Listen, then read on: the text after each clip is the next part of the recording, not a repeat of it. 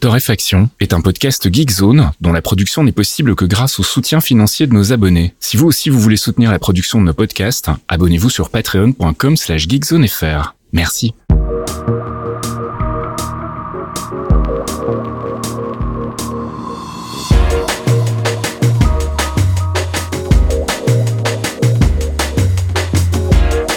Bonjour Geekzone et bienvenue dans ce 262e épisode de Torréfaction. On se retrouve comme toutes les semaines le jeudi soir pour les abonnés Patreon, le vendredi matin pour les autres avec notre petit round-up de l'actu. Une petite sélection que je réalise avec mon ami Caféine. Salut Caf. Oui, bonjour. Comment ça va? Écoute, ça va très bien. Euh, J'ai plein de choses pour vous cette semaine. Et euh, vous allez voir, ça va être rigolo. Il y a des produits. Non, je, je prends le ton euh, de la semaine en fait. Tu vois, Ok. parce que je te rappelle que mon pays brûle, toi t'en as plus rien à foutre, mais il se passe des trucs chez nous, c'est un peu le J'ai bordel. cru comprendre, oui. C'est pas comme si j'habitais. Alors, ce qui est rigolo, c'est que tout le monde m'a envoyé des messages hier, genre ça va? Je- hum, Qu'est-ce qui, qui- pourquoi? Si je me suis réveillé ce matin, c'est quoi Quel est le problème? Donc je vois non, ça allait en vrai. Mais euh, du coup, on va parler de tout sauf de ça, hein Ouais, ouais, ouais. Comme ça, euh, c'est vachement mieux notre petit monde virtuel, euh, même si ça dure que 30 minutes. Let's go On parlera quand même malgré tout de mon PC qui n'est pas arrivé parce que je voulais pousser une petite gueulante à l'attention de nos amis de chez LDLC qui m'ont donc envoyé le PC de quelqu'un d'autre. Donc voilà, ce matin on m'a livré un PC, je l'ai branché, je me suis dit mais c'est pas ce que j'ai demandé en fait. Et donc il y a un gars à l'autre bout de la Belgique qui a reçu mon PC qui était pas du tout ce qu'il avait demandé non plus. pas de bol pour lui, c'est moi qui ai la grosse config. Donc voilà, et puis bah, j'ai dû renvoyer tout ça évidemment, euh, porter euh, 15 kilos jusqu'à la poste euh, avec mon bras, c'était sympa comme tout. Heureusement que j'ai un pote qui avait pu me lifter en bagnole. Mais du côté de euh, pas de petits gestes commerciaux ou quoi que ce soit. Donc je suis un petit peu, euh, un petit peu grognon. euh, Mais euh, comment ça? Gentiment. Tu croyais qu'ils allaient te faire des cadeaux? Je sais pas, ou enfin voilà, un petit. Tu s'excuser? Même une petite clé USB, tu vois, je m'en fous, mais un geste, quelque chose, symbolique. Non, ils ont mis la mauvaise étiquette. Tu dé- En fait, limite, les mecs, ils t'ont fait genre. Alors, le sport gratuit, t'en penses quoi c'est ça. Nous, on t'a motivé comme jamais pour aller à la salle, t'as vu un peu. On est trop sympa. Non, vraiment, ouais, j'ai, je l'ai, bon, ils ont été moyens, bon, j'ai envie de vous dire. Ouais. La surprise n'est pas, pas totale, hein. Pour une fois que c'est pas la poste, on va dire, hein, mais bon. Ah oui. Tu peux pas, on peut pas avoir à chaque fois des trucs rigolos dans les deux cas, tu vois. Mais là, j'avoue que celui-là, il est pas mal, hein. Allez, on va parler de choses rigolotes. On va commencer par le gaming avec fin de cycle, ou c'est cycle, j'imagine, du coup. Bah oui. Alors, bah, c'est pas très rigolo non plus, en fait. Alors en fait j'ai fait une vanne pourrie avec fin de cycle. hein. Vous avez vu, oh là là, quel humour, j'ai mangé un clown aujourd'hui. Euh, car oui, The Cycle, euh, qui était devenu euh, The Cycle Frontier en 2021, à la base c'est sorti en 2018, euh, bah ça va fermer le 27 septembre. C'est triste, non, puisque s'il ferme c'est qu'il y avait pas grand monde qui y jouait, donc faites pas genre, oh non, j'avais tellement envie de m'y mettre. Euh, vous avez eu 5 ans pour le faire, vous l'avez pas fait, on vous a regardé.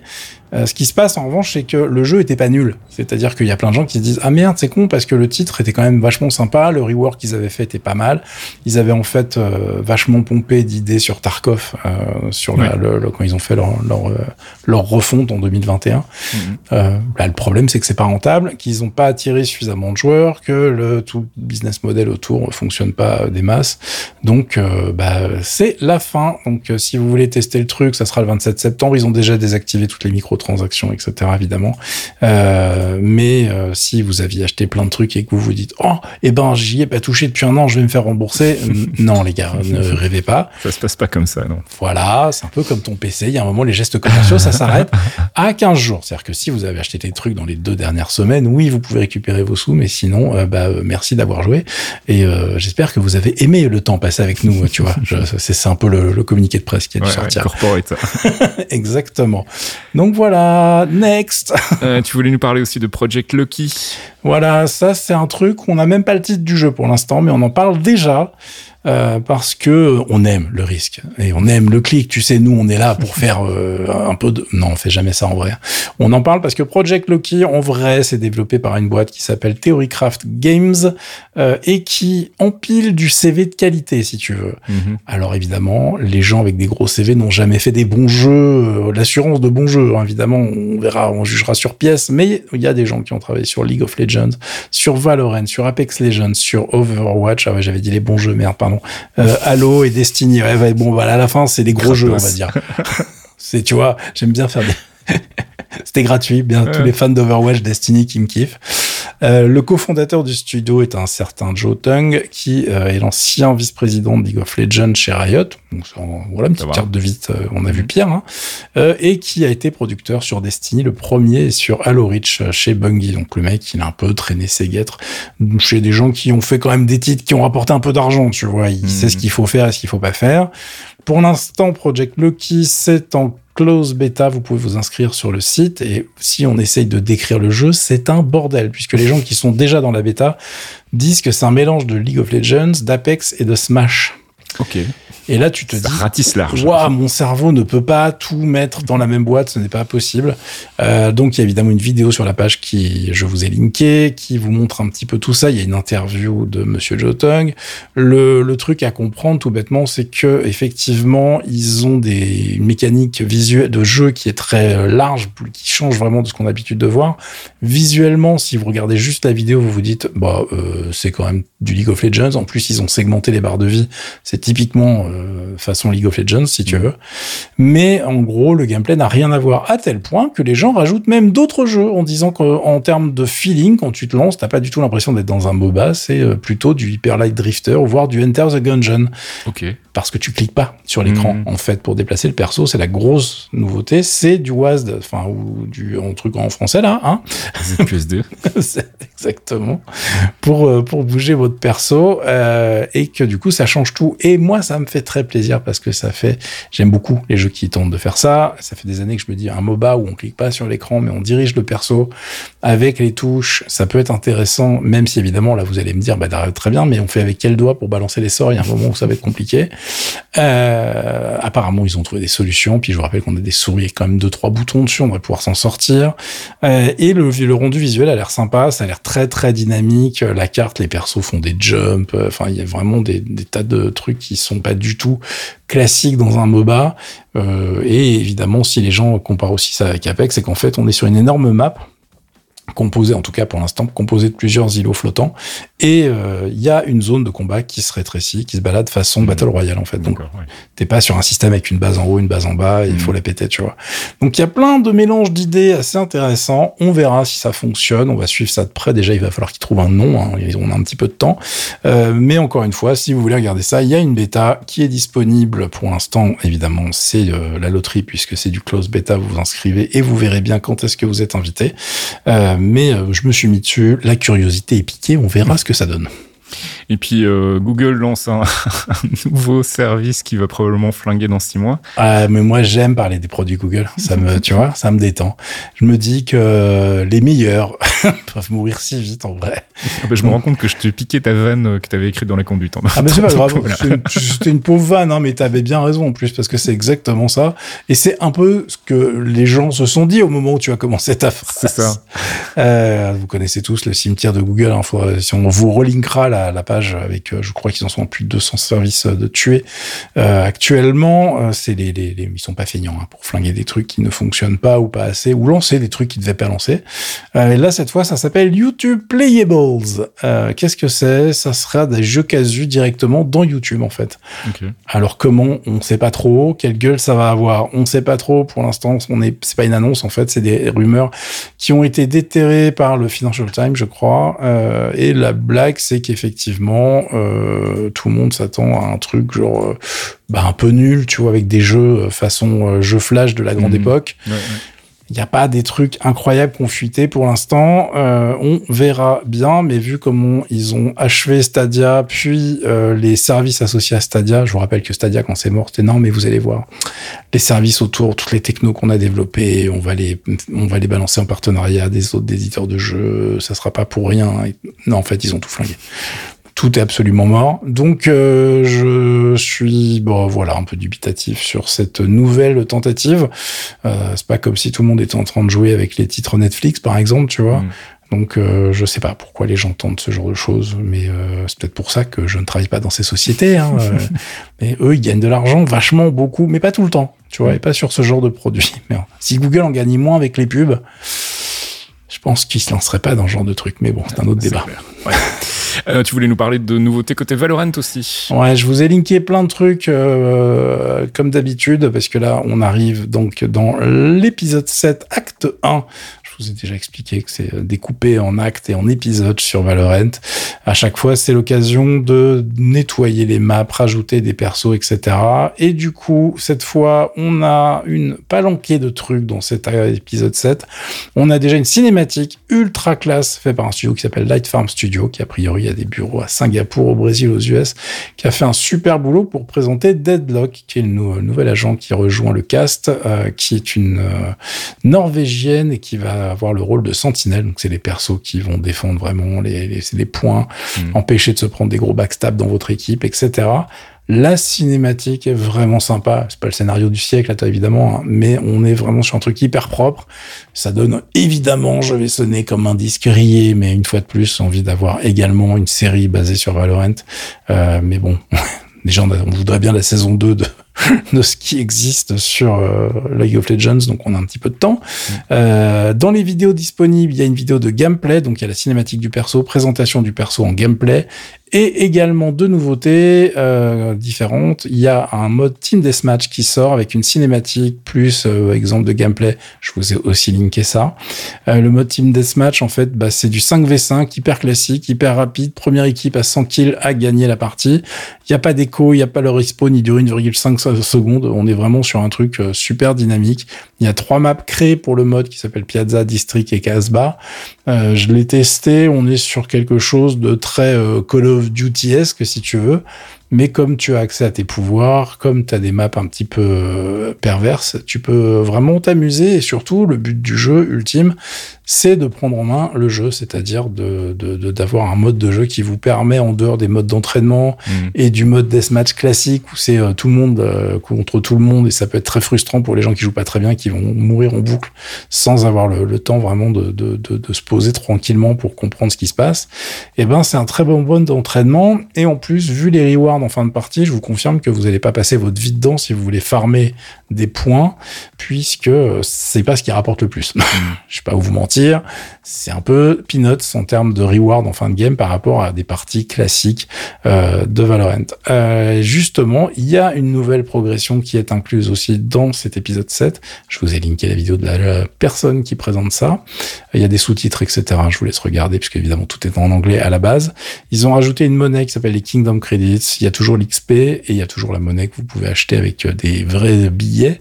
Euh, mais en gros, ça complexifie pas trop le jeu. Le but pour eux, c'était en fait de mettre en place un système de magasin d'accessoires mhm. et de plus débloquer les trucs de manière arbitraire sur les agents, par exemple, euh, ou sur vos Battle Pass. Donc maintenant, vous pouvez aller acheter des choses, ça va changer toutes les semaines. Vous pouvez acheter ou récupérer des trucs que vous aviez ratés, etc. en revanche, comme le but de ces trucs-là, c'est surtout de vous faire jouer et de vous faire revenir.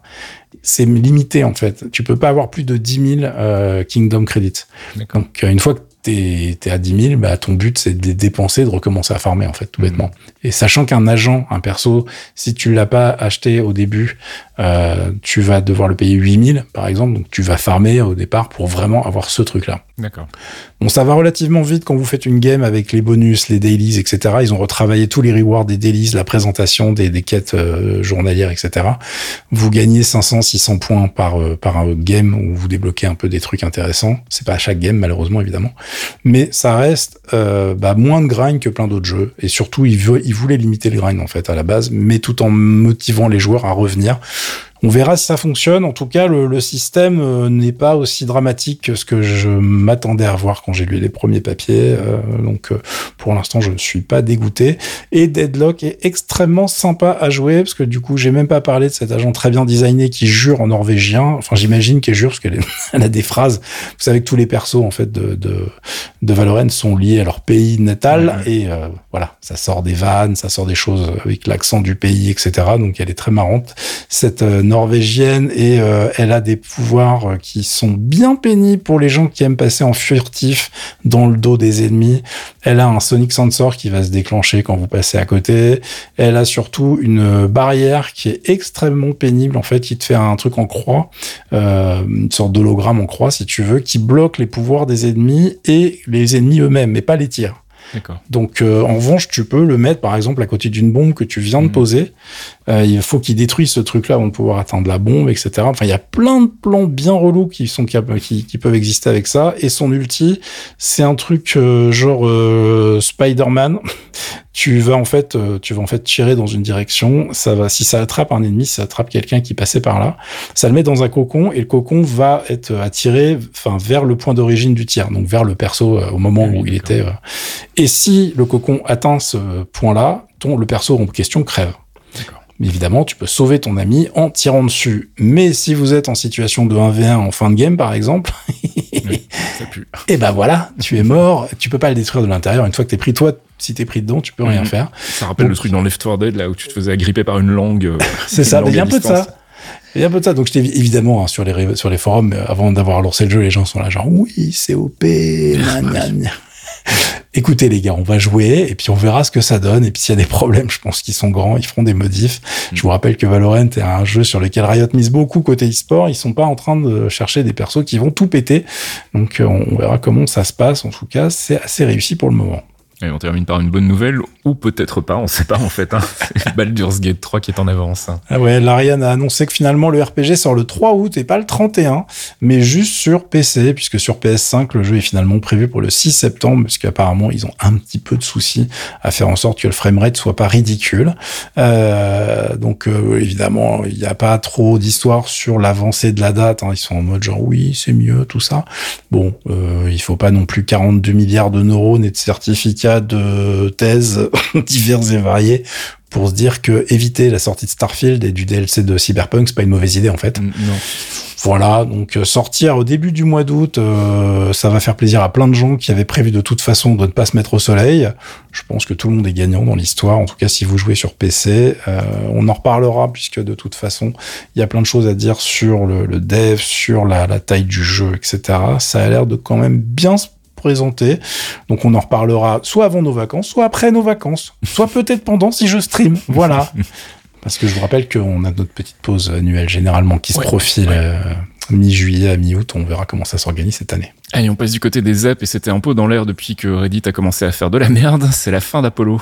Et oui, euh, c'est la fin d'Apollo, donc qui est le client numéro un sur Reddit, qui était un client iOS euh, extrêmement populaire, euh, qui, bah, en fait, l'avait annoncé. On va tirer sur la prise le 30 juin ou le 1er juillet, un truc comme ça, et donc fermer son application. Et il y en a plein d'autres qui vont fermer dans la foulée en mode, bah, écoutez les gars, nous, on peut pas payer les prix demandés pour l'API de notre ami Reddit, donc ça va être la fin. Alors, on pourrait faire euh, un podcast entier sur le, le bordel autour de Reddit.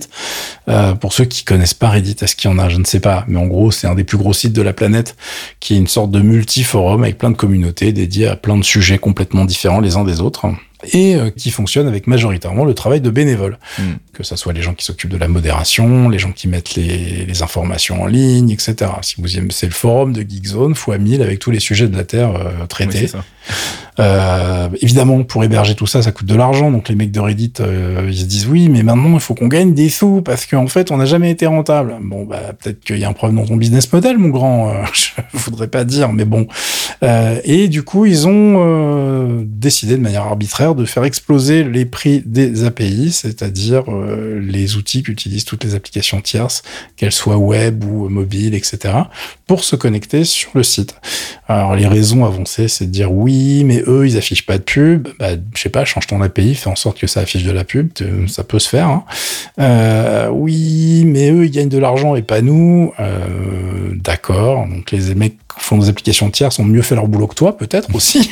tu vois, les... à chaque fois, il y a une réponse qui est évidente, mais que Ouais, les ouais, mecs ouais. veulent pas s'avouer. Euh, et euh, donc ça a été la guerre. Les modérateurs ont fait non mais vous votre API qui au passage en plus c'est de la merde. C'est-à-dire que techniquement l'API de Reddit non seulement elle devient très chère, mais elle était pourrie en plus. Donc c'est les gens étaient en plus obligés de bosser avec des outils dégueulasses. Donc ça c'est un- c'est l'ironie du truc. Donc ça va être Mm. toujours aussi dégueulasse mais beaucoup plus cher. Et euh, du coup, les modérateurs avaient mis en, en, drapeau, ils avaient fermé plein de communautés. Ça a été, il y a eu une grève, blackout de Reddit, blablabla, bla, bla, bla, bla. Reddit a fait genre oui, mais non, on va, on va vous écouter, ça va bien se passer. Bon, ça s'est très très mal passé. Ils ont écouté personne. Les prix euh, ne vont pas du tout changer. Ils ont gardé le même calendrier. Et le patron de Reddit est un énorme abruti qui essaye de faire aussi stupide que Elon Musk sur Twitter et qui est en train d'y arriver très très bien. Euh, maintenant, ce qui se passe, et là c'est plutôt la gueulante, c'est que les gens sont des cons, donc c'est extrêmement facile d'être un gros greedy dans ce monde merveilleux, puisque qu'est-ce qui s'est passé sur Twitter? Oui, on va tous aller sur Mastodon. Au final, les trois quarts des gens sont toujours sur Twitter, hein, c'est mmh. comment ça s'est passé. Reddit, le rebond actuel depuis la réouverture des trucs et, et des forums, etc., est réel, c'est-à-dire que bah il y a pratiquement aucun usage qui a changé, si tu veux. Donc ça passera que par certains épiphénomènes. Là, on vient d'apprendre que Mojang, qui fait Minecraft par exemple, a décidé de désactiver le Reddit. En fait, ils vont plus euh, mettre les informations, ils vont plus gérer leur, leur communauté sur Reddit. Ils vont la déplacer ailleurs, ils savent pas où encore. Mais il y avait 7 millions de personnes dessus. Puis, mmh. toi, Minecraft, c'est un petit jeu, quoi. Donc effectivement, s'ils déménagent ailleurs, c'est quand même un manque à gagner pour les mecs de Reddit. Euh, mais globalement, euh, moi, ce qui m'énerve, c'est qu'il existe des options, mais que finalement, les gens ne les utilisent jamais parce que l'inertie, parce que, bah oui, mais il y a bidule, alors il y a mon copain. Et eh ben, bah, continuez à manger du caca, les gars. vraiment, je suis désolé de m'énerver, mais euh, je, je, moi, ça me rend dingue de voir à quel point Twitter c'est devenu une merde, mais euh, fonctionnelle. Hein, je parle même pas du contenu. Hein, je parle vraiment des bugs qu'il y a. Je parle de la gueule de l'application web. Euh, venez pas à me dire que oui, mais c'est pas grave parce que euh, comment il s'appelle leur application pourrie là qui marche toujours. Euh, TweetDeck. Hein. TweetDeck fonctionne encore c'est de la merde. Tu dis que c'était de la merde quand c'est sorti, c'est toujours de la merde aujourd'hui. Quoi. Ah mais ils l'ont changé en plus euh, bah, quelques semaines après que Elon Musk soit arrivé. En fait, ils ont visiblement sorti euh, vite vite une bêta qui devait traîner dans un fond de tiroir, qui était absolument dégueulasse et où le seul avantage de TweetDeck, qui était la gestion quand même relativement aisée des multi-comptes, disparaissait complètement parce qu'en fait tu devais switcher d'un compte vers l'autre pour pouvoir gérer. Donc tu pouvais plus avoir euh, toutes tes colonnes avec tous tes replays pour tes différents comptes, t'étais obligé de switcher chaque fois sur un compte. Enfin, ils ont complètement cassé le truc clairement pour dire aux gens arrêtez d'utiliser ça. Euh, on voudrait bien le mettre au placard et euh, j'imagine que ça a dû fonctionner. Voilà, donc là la, blague c'est que moi ça me rend très très aigri en fait de voir que les gens ne, finalement n'évoluent que très peu et continuent à utiliser des outils qu'on sait mauvais, qu'on sait mal gérer, qui dont on sait que les gens qui font de la thune derrière avec votre temps, hein, avec euh, parce que vous le consultez, parce que vous allez dessus, euh, bah, en fait, euh, vous respectez absolument pas. Hein. Mm. Je, je, pense qu'il y a des réunions, ils font ah oui, mais les espèces de, de teubés là, de toute façon, ils vont aller nulle part, donc on peut faire ce qu'on veut, ça va bien se passer je, ça me rend dingue. Donc, bah, vous avez ce que vous méritez. Donc, la finalité de tout ça, c'est de se dire que bah, les outils euh, actuels, euh, ils existent, les alternatives, on les a, mais elles sont très compliquées à mettre en place. Alors, évidemment, il y a le fait divers qui regroupe les outils comme Mastodon, etc., qui sont... Euh, bah, c'est bien d'avoir un protocole, mais derrière, on a un problème d'hébergement, tout bêtement. Mm. on a un problème, en fait, de centralisation aussi, qui, qui quand même pose des problèmes de connexion entre les différentes instances, les instances qui se bloquent les unes les autres. Enfin, c'est moins universel, on va dire, mais c'est un peu l'avantage et c'est en même temps un, inconvénient majeur au réseau. Ouais, mais même la problématique euh, de se dire tu vas faire un concurrent de Reddit, techniquement, il y a des gens qui en sont très capables. Hein. En plus, Reddit, c'est vraiment de la merde. la façon dont c'est organisé, lui, elle est, lui, elle est pareil, vraiment dégueulasse. Mais euh, tu regardes, il y a un truc qui existe, par exemple, il y a cabine, K-B-I-N, point social, euh, qui est un classique. Euh, la problématique, c'est que là, il y a eu euh, donc tout le bordel autour de Reddit. Ils ont pris je sais plus combien de milliers d'inscriptions dans la tronche. Le serveur, il n'a pas implosé, mais c'est pas passé loin. Ouais, ouais, euh, parce que c'est géré par des gens qui n'ont pas du tout les moyens d'absorber ce genre de truc. Oui, c'est ça, c'est pas du tout prévu pour du gros scale-up. Exactement. Donc c'est pour ça qu'il y a pas mal de gens qui se disent oui, bah, que vous détestiez ou pas les mecs derrière le, Twitter originel, Blue Sky par exemple, serait la meilleure solution à terme. Mm pour contrer Twitter. Euh, assez du centralisé, on retourne dans exactement les mêmes problématiques, mais comme tu le disais, il y a des problèmes d'hébergement, il y a des problèmes de modération, donc euh, il y a des problèmes d'interconnexion, il y a Bidule qui veut pas, oui, mais machin, il est pas mm. gentil, donc on va bloquer son instance c'est hyper pénible. Là, il y a Meta qui dit qu'ils vont faire des choses pour pouvoir se connecter avec euh, Instagram ou d'autres qui vont en fait utiliser le, le, protocole qui est utilisé sur le fait divers. Et là, t'as tous les mecs qui font genre non, non, c'est pas bien, il faut pas se connecter avec eux, c'est des méchants. Super les gars. Bravo, grosse maturité. euh, les mecs sont en train de se dire que effectivement, euh, c'est un move de Facebook pour les étouffer à terme, etc. C'est du fait, c'est complètement décentralisé. Tu veux, tu veux bouffer quoi au final, tu vois? Mmh, mmh, mmh. euh, Les gens pourront s'inscrire ailleurs. Enfin, c'est complètement stupide comme move et surtout, c'est contre-productif. Donc voilà, je, je suis en train de me dire qu'on va moi dépoussiérer mes blogs tranquillement. Mais là, c'est extrêmement désolant ce qui est en train de se passer au niveau des différents, euh, des différents gros sites sociaux, euh, puisque vraiment, il n'y a pas de, il a pas de move derrière, si tu veux. Il y a, y a une frange qui s'énerve et qui fait des choses, mais derrière, la masse ne bouge pas et euh, j'ai envie de dire que ça me rappelle beaucoup de choses dans le monde, en fait. Hein. Donc, je suis pas très surpris, mais ça m'agace toujours autant. Allez, on va essayer de te détendre un petit peu. On va passer côté culture avec de la musique et un nouvel Affix Twin surprise. Non, je comprends pas. T'as dit que t'as dit que t'allais partir parler musique. oh C'est de la musique. On voit que tu n'as pas écouté Affix Twin, toi. Si, si, mais justement, j'ai écouté beaucoup d'Affix Twin et des fois, beaucoup trop peut-être. Je me suis dit, est-ce que c'est vraiment de la musique cet album? Mais il faut pas non plus aller dans les recoins obscurs d'Affix Twin. Bref, et ça faisait longtemps qu'il avait rien sorti. De mémoire, si je dis pas de bêtises, euh, le, la dernière chose qu'il est sorti, c'est un EP qui s'appelait Collapse, qui était sorti en 2018. Alors il y a eu des lives et il y a eu une ressortie euh, de la session Peel Session chez Warp. Mais sinon, en, gros, je crois que c'est tout. Il y avait Siro, donc le dernier album en 2014. Et là, il vient de ressortir donc un nouveau morceau qui annonce un nouvel EP 4 titres qui devrait sortir, si je ne dis pas de bêtises, normalement le 28 juillet euh, chez Warp. Donc toujours. Et on va écouter un petit extrait du morceau qui est sorti qui s'appelle, évidemment, c'est toujours des titres un peu étranges avec Afex Twin. On a l'habitude, Black Box Life Recorder 21F.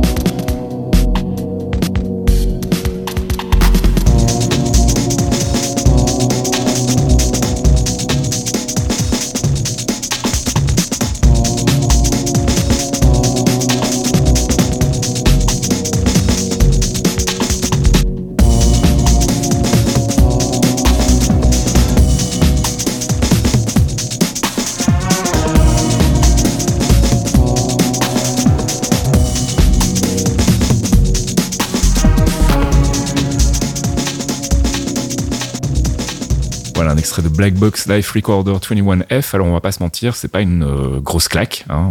il a fini de surprendre, on va dire, l'ami euh, Richard James. Mais bon voilà, c'est un petit morceau euh, mélodique très plaisant. Moi j'aime vraiment beaucoup. Il y a des petits, des petits indices de plaid dans, le, dans les, mélodies et dans la production. Donc moi ça me parle. On verra ce qui sortira sur le reste de l'EP. On en reparlera peut-être si ça vaut vraiment le coup. Mais pour le moment, on va se contenter de ce premier single. Et puis toi, tu voulais nous parler de tech et tes nouveaux Mac. Parce que toi, tu reçois tes machines. Mais oui, on voit pas les machines des autres, toi. Bah voilà, j'achète chez des gens qui euh, te font payer, mais aussi le service, tu vois. quoique, quoique, quoique, le mec de DHL qui m'a appelé, qui m'a raccroché au nez pour me faire aller chercher mon colis euh, au point euh, juste à côté, je le retiens aussi, mais tu vois, ça c'est un, c'est un classique, j'ai envie de te dire. Je, je suis même plus surpris. Euh, non, je voulais vous parler du, des Macs que moi j'ai reçus. Donc j'ai reçu un Mac Studio M2 Max et un MacBook Air 15 pouces. Et ensuite j'ai reçu un appel de mon banquier qui m'a dit qu'est-ce qui se passe, espèce de débile? C'est ce que j'allais dire parce que quand tu dis reçu, c'est putain offert en fait. Ah oui, oui, hein. c'était mon anniversaire. là, Apple t'envoie pas des Macs. Hein. Non, non, Apple n'envoie pas, de Mac jusqu'ici malheureusement. Euh, mais on se fait plaisir parce qu'il y a des moments il faut, euh, bah, il faut grader. Hein.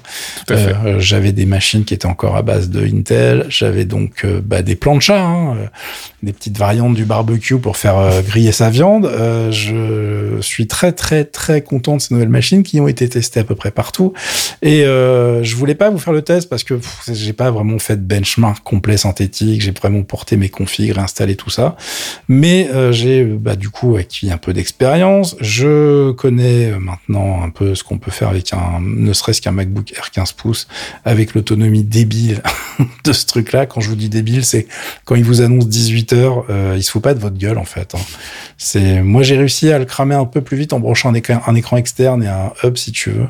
Mais bon, je crois qu'il a tenu 14 euh, heures le bébé, donc euh, ça va. Je, je, peux pas, on peut pas dire du mal au niveau d'autonomie de ces machines. Euh, et du coup, si vous avez des questions, si vous êtes en train de vous dire oui, mais est-ce que je peux faire ça avec, est-ce qu'il y a comme soft et tout, allez sur le forum, posez-moi vos questions. Moi, je vais, je prendrai toutes vos questions et j'y répondrai. On a un post aussi où, je suis censé vous expliquer les configurations euh, que vous pouvez acheter actuellement qui sont un peu intéressantes en termes de prix. Parce que si j'ai pris un Mac Studio, par exemple, c'est pas du tout parce que euh, c'était euh, hyper important pour mon workflow. C'est vachement bien. Je suis hyper content. Je vais pouvoir faire plus de trucs que prévu. Mais à la base, J'étais parti sur le Mac Mini, mais si vous vous rappelez, j'avais annoncé quand on a présenté ces machines, on s'était aperçu que le Mac Mini à configuration égale euh, bah, était plus cher que le Mac Studio. Donc euh, bah, c'est pour ça que j'ai switché. Donc voilà, si vous avez des questions, allez sur le forum et je me ferai un plaisir d'en parler avec vous.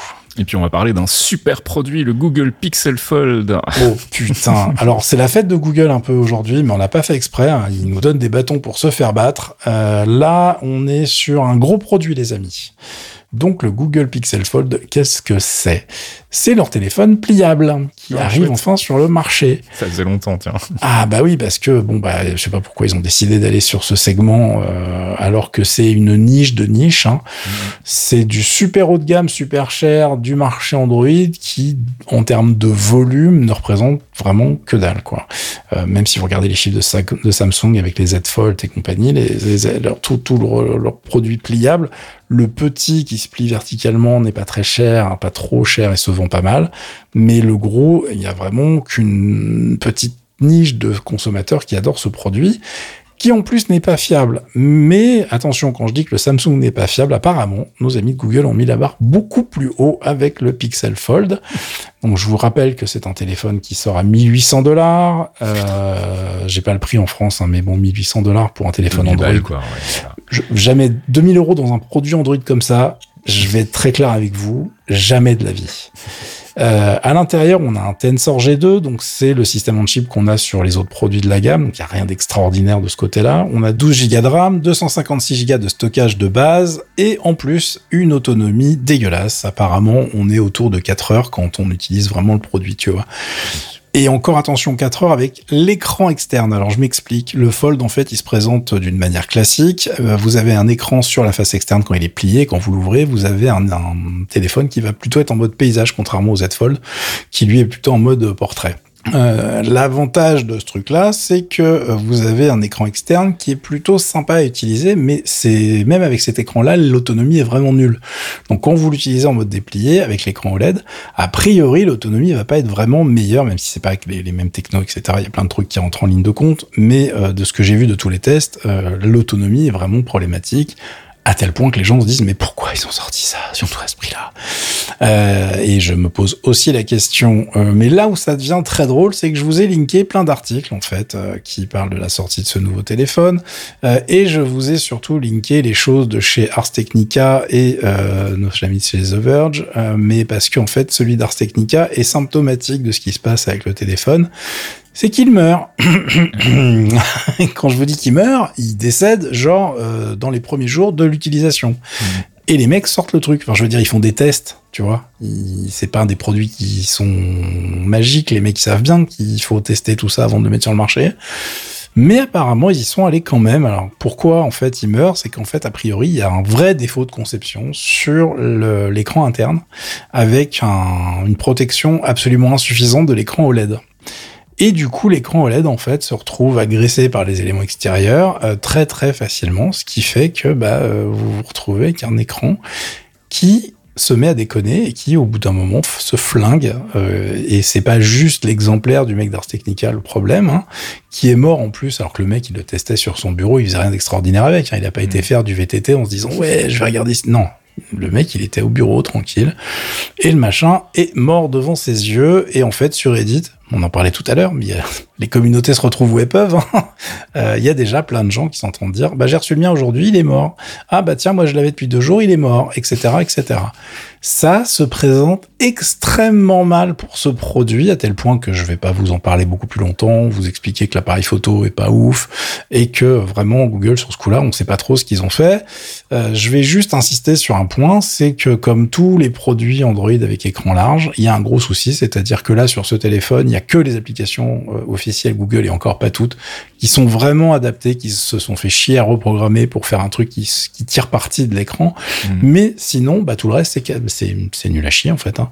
C'est vous êtes sur un gros téléphone, une grosse tablette, donc en fait les applications ça, ça s'ouvre de manière euh, complètement euh, classique et pas du tout adapté au format de l'écran à tel point que ça ne sert à rien. En plus, c'est pire que sur le Z Fold, puisque comme il est dans le format de la largeur, les applications genre TikTok ou Instagram, etc., qui s'attendent à être vraiment sur un écran euh, dans l'autre sens, euh, bah c'est pas joli, quoi. Et voire même, en fait, euh, le truc s'affiche dans le mauvais sens. Chouette. Donc à 2000 balles le produit. Nope. Euh, les gars, n'y allez pas. Attendez la prochaine version, si jamais il y en a une. Hein, je sais, au bout d'un moment, ils vont peut-être sûr que c'est peut-être pas utile. Euh, globalement, là, il y a plein de gens, euh, des analystes qui connaissent vraiment la technologie des écrans OLED, etc., qui disent mais faut arrêter avec ça, les gars. Arrêtez d'essayer de faire des écrans pliants avec cette merde. Ça ne fonctionne pas. La pliure se voit à mort, quoi qu'on en dise. J'en ai des gens qui me disent oui, mais ça va en fait, machin. Ça ne tient pas la route. Et puis moi, j'ai un, un, ami qui aime beaucoup les Z Fold. Euh, il les change sans arrêt. Mais quand je te mhm. dis qu'il les change, bon, il a beaucoup trop d'argent, donc tu vois, il est en mode genre c'est pas grave. Mais euh, le truc se pète sur la pliure. Enfin, c'est l'écran mhm. explose. Donc, on, est sur des trucs qui ne sont pas prêts pour le grand public. Ça insiste, ça insiste parce que ils veulent des produits d'image, ils veulent pouvoir séduire une certaine clientèle. Euh, ils se disent voilà, on est, on est, regardez, on est au top du game, mais c'est une catastrophe.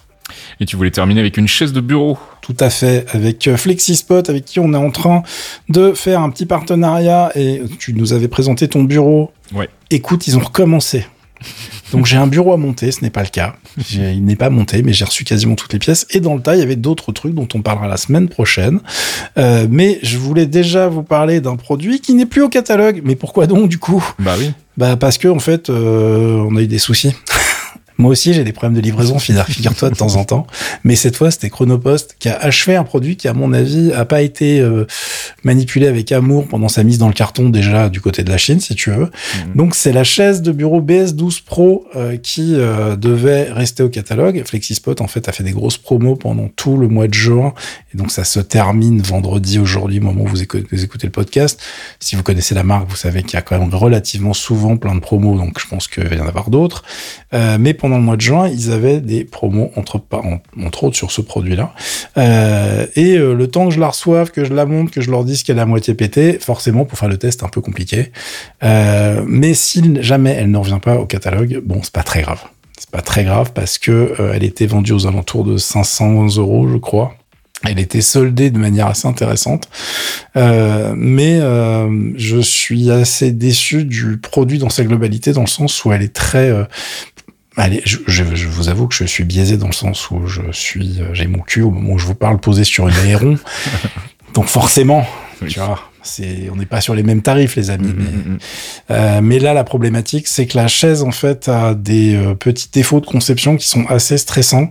Euh, du style, elle a un appui-tête qui euh, vous permet de le mettre vraiment à la bonne hauteur, etc. Mais il n'y a pas un système de lock suffisamment puissant pour faire en sorte que le truc reste à sa place si jamais vous gigotez, tu vois. Si tu bouges un peu la tête, si tu la relèves, etc., tu vas le baisser, par exemple. C'est super chiant quand tu as ça. Euh, les systèmes de bascule, c'est pas des systèmes de bascule fluide comme tu as sur les chaises haut de gamme classiques. C'est un système avec trois positions. Et les trois positions en question, elles sont trop basses. soit tu restes droit, soit tu as une position un peu plus vautrée pour mater deux, trois vidéos, soit tu es carrément en train de, tu, tu fais la sieste au bureau. Euh, mais je trouve que c'est un peu dommage d'avoir un mécanisme de bonne qualité, parce qu'en fait, elle a des, un mécanisme sur le côté qui est un, une boîte italienne qui leur fournit ça, qui est vraiment super solide, ce qui fait très sérieux, qui fonctionne très bien, mais qui n'offre pas suffisamment de précision dans les réglages sur certains trucs. Et comme la mienne est arrivée péter, j'ai des trucs qui ne fonctionnent pas. Hmm. Du style, euh, l'assise, en fait, peut se régler euh, horizontalement, plus ou hmm. moins près du dossier, si tu veux. Sauf que moi, en fait, elle glisse tout le temps. Le lock est pété. Ah, putain, c'est chiant ça. Ah oui, oui, ça, je te confirme. Euh, c'est un petit peu pénible. Euh, sinon, en fait, c'est censé être euh, fait avec des tissus respirants coréens, etc. Alors, c'est pas le mesh de l'aéron, mais effectivement, ça respire quand même pas mal. Mais l'assise est pas ultra confortable. Je que tu as quand même une, une rigidité qui est un peu, euh, qui est un peu trop hardcore pour moi. Donc, c'est un petit peu dommage parce que sinon, il y avait plein de bonnes idées. Les accoudoirs en 3D sont faits avec une recouverte d'une matière qui, alors je sais pas comment il tient dans le temps, mais qui euh, n'est pas trop euh, dur et qui est vraiment euh, pas non plus un truc dans lequel tu enfonces tes coudes, tu vois. Mhm. On est sur un entre-deux qui fonctionne très bien. C'est les réglages complets que tu as sur les chaises de gamer, etc., qui sont hyper importants pour avoir les bras vraiment bien positionnés par rapport à son bureau. La hauteur se règle parfaitement, mais voilà, elle est vraiment, il y a beaucoup, quasiment entièrement en plastique, donc je sais pas, enfin, elle, elle me supporte, donc j'ai envie de vous dire qu'elle est déjà bien solide.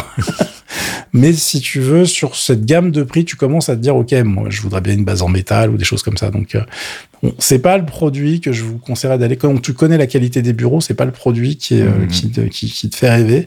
Et j'espère que euh, les prochaines seront mieux. Je vous cache pas qu'on est en train de voir pour euh, que j'en récupère une autre pour la tester, qui a l'air bien mieux pensée. Donc on en reparlera soit la semaine prochaine, soit ça va dépendre un petit peu après. Mais en tout cas, le bureau, on devrait pas en parler bah, next week, si tout va bien. je te demanderai des conseils pour le montage. si, si, jamais si moi j'y arrive, c'est que c'est faisable. Hein. Ouais, je pense que ça devrait être faisable. ce que j'adore, c'est que le truc a marqué euh, Team Effort sur le carton, tu sais, pour pouvoir le monter jusqu'à chez toi. Et, le mec, il me l'a livré, il me l'a laissé euh, dans le hall de l'immeuble, il m'a fait Allez, salut Je me suis régalé pour le monter, c'était génial. Tu m'étonnes.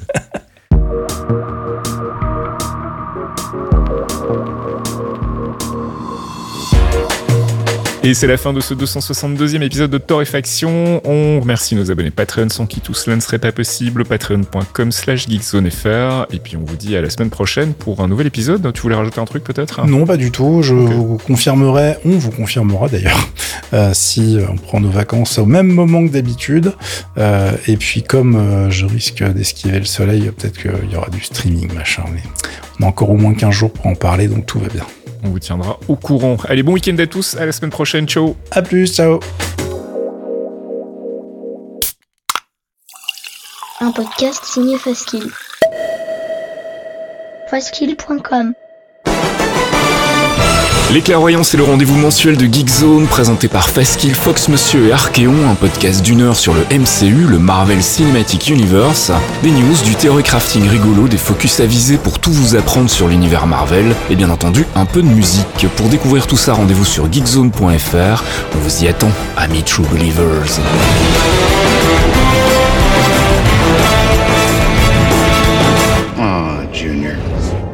Break your old man's heart. If I have to. Nobody has to break anything. Clearly, you've never made an omelet. You beat me by one second.